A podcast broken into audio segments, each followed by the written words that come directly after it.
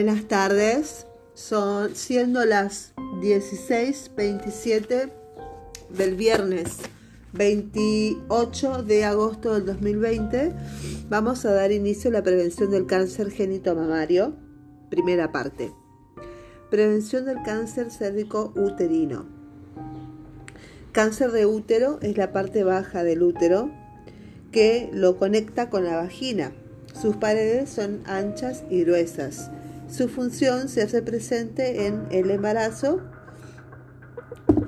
reteniendo al feto en el útero y durante el parto, dilatándose para la salida del bebé. Tenemos la trompa de falopio, el útero, los ovarios, el os interno, el os externo, el cuello uterino, la vagina, los labios menores. Con respecto al cáncer del cuello de útero, es el crecimiento de células anormales en el cervix. Implica un proceso gradual que comienza con una condición precancerosa que es una neoplasia intraepitelial cervical. Puede tomar años en desarrollarse el cáncer, pero una vez que se hace presente, se extiende rápidamente a los tejidos vecinos como la vejiga, el intestino, el hígado. ¿Cómo se detecta? Se detecta con frotis de Papa Nicolau, que es un estudio ginecológico que consiste en un estudio microscópico de las células cervicales tomado por raspado del cervix. La colposcopía es un procedimiento metódico que consiste en la observación macroscópica del epitelio, permitiendo detectar lesiones en el cuello uterino, la vulva y la vagina. Otra forma de detectar el, el cáncer de cuello es la biopsia que determina el diagnóstico final de benignidad o malignidad de un tumor y se obtienen muestras de tejido cervical a través de un forceps.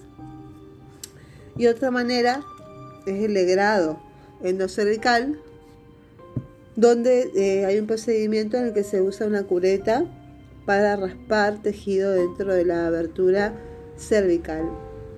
Con respecto al Papa Nicolau, si bien el concepto anterior hace referencia a la parte histopatológica, comúnmente se entiende por PAP, al procedimiento por el cual se obtienen células provenientes del exocervix y zona de transformación y endocervix, que es lo que debemos explicar a la paciente.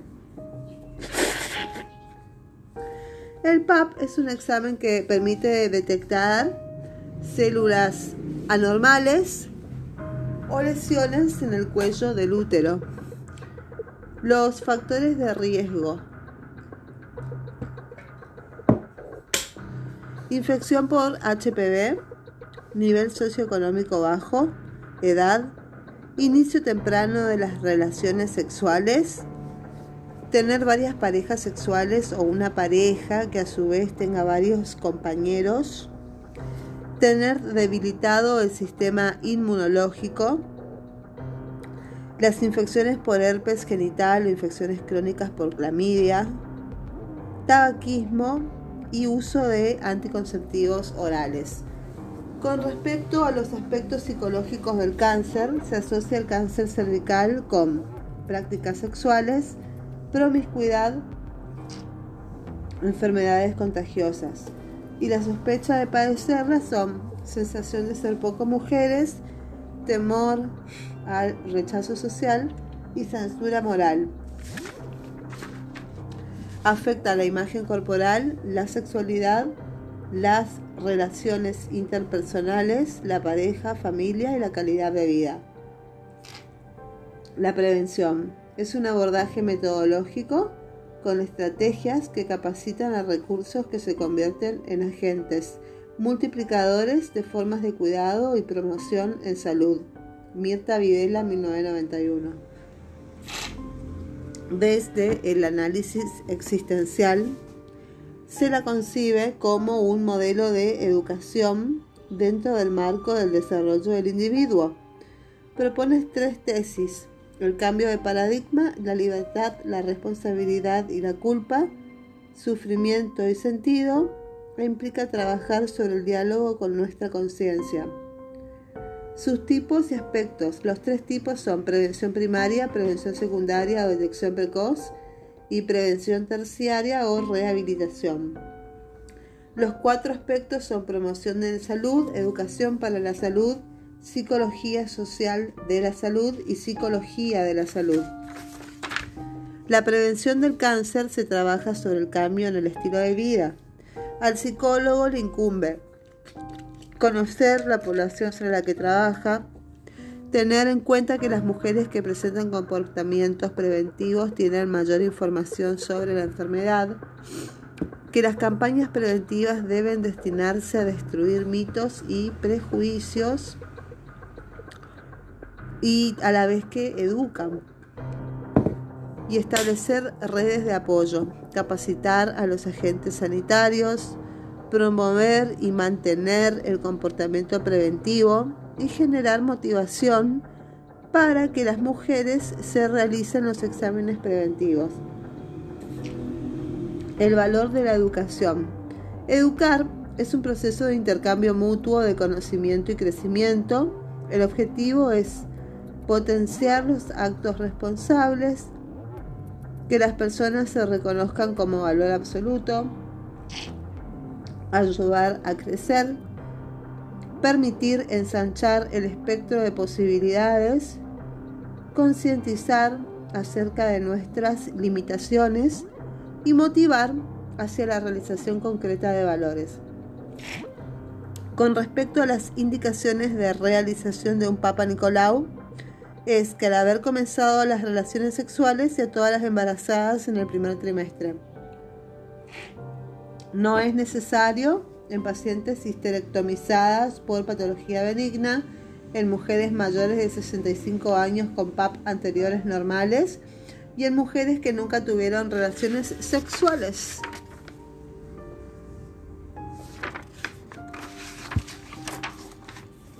La frecuencia, bueno, una vez al año.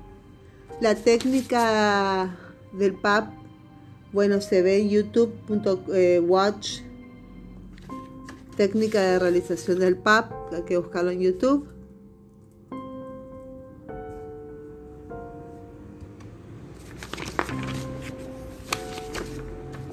HPV y lesiones premalignas del cervix.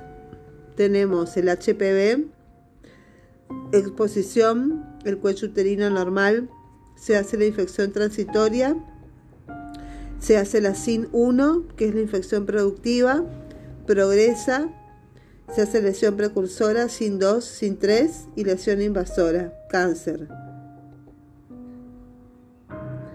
Sistema, sistema Bethesda 2001. Bueno, muy bien. Adecuación de la muestra. Es satisfactoria para la prevención. Em, es satisfactoria el sistema Bethesda 2001 es satisfactoria para la evaluación, pero no es satisfactoria para la evaluación. Em, y la muestra es rechazada.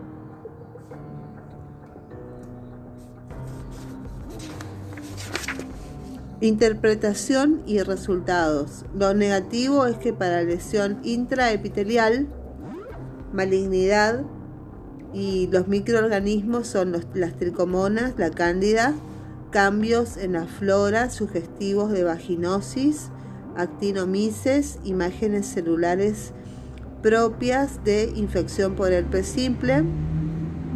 Y hay otros hallazgos no neoplásicos como cambios reactivos por inflamación, radiación o DIU y atrofia.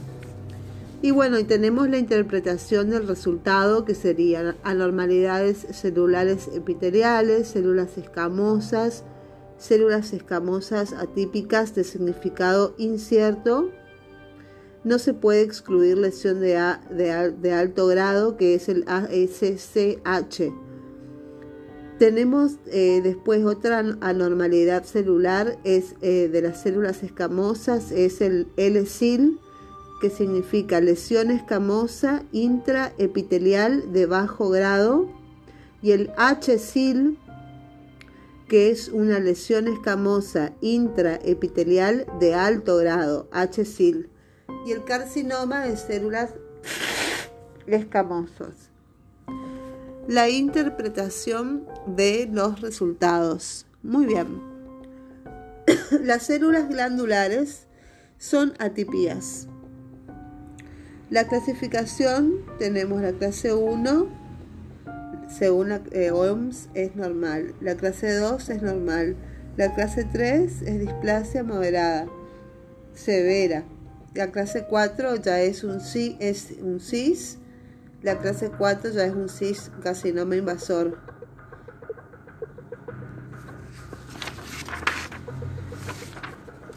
La clasificación, el cuadro comparativo de clasificaciones.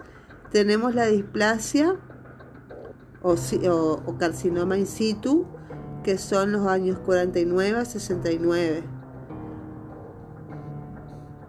Tenemos el carcinoma in situ, eh, el SIN, años 69 a 89, y tenemos el SIL, que es el Bethesda, que va desde 1989.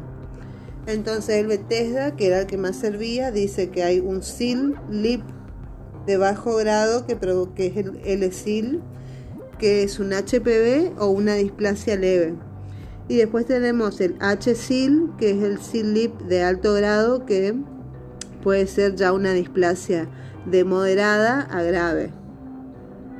El seguimiento según protocolo de la OMS del 2006, el resultado de la citología, tenemos que es insatisfactorio repetir la citología lo antes posible. Si da negativo, hay que repetir la citología según las normas anual. Eh, ASCUS, eh, repetir citología en seis meses o un año. El ASCH es de eh, derivar para colposcopía y biopsia y tratamiento si fuera necesario. El L-SIL hay que repetir citología en seis meses o un año el H-SIL hay que derivar para colposcopía y biopsia y tratamiento si fuera necesario. La prevención del cáncer de mama. La prevención del cáncer de mama es, hay que hacer un autoexamen mamario una vez al mes en las mujeres que menstruan a los 7 y a los 10 días de menstruación y las mujeres que no menstruan deben fijar una fecha al mes. La mamografía son mujeres de 35 o más años de edad con ecografía mamaria en mujeres menores de 35 años o en el caso de que la mamografía sugiera la realización. La prevención del cáncer de mama es mamografía antes de los 35 años en caso de que algún familiar directo haya tenido cáncer de mama, se debe realizar 10 años antes de la detección. Y en la prevención del cáncer de mama tenemos un video de YouTube que lo vamos a ver en el aula virtual. Con respecto a la frecuencia de mamografía, tenemos la mamografía normal anual, que es la mamografía con imágenes que sugieran lesiones no concluyentes semestral. El autoexamen mamario. Tenemos los pasos para el, examen. En la mamografía. En la mamografía se comprime cada seno en sentido horizontal y luego oblicuo mientras se toma la imagen de rayos X desde cada posición. Cámara haz de rayos X y placa para película las mamografías protección CC y la mamografía OML con protección axilar. Y bueno, después tenemos la clasificación de VIRARS según el grado de, em, de digamos, de, de invasión del cáncer. Muy bien, esta es la primera parte de intervención del cáncer mamario que es la parte más antigua. En el próximo episodio vamos a leer las indicaciones de PAP, el test de HPV, Papa Nicolau, Vamos a leer un poco de colposcopía, biopsia, progresión, el tratamiento conservador, diagnóstico temprano, cáncer de mama, examen clínico. Vamos a leer un poquito de eso y la sospecha durante el embarazo. Muy bien, y después de eso vamos a leer asistencia del parto, primer encuentro y segundo encuentro. Y después de eso, ¿quién dirá? La chau chau, que tengan un hermoso día. Los quiero. Chau chau. Chau chau.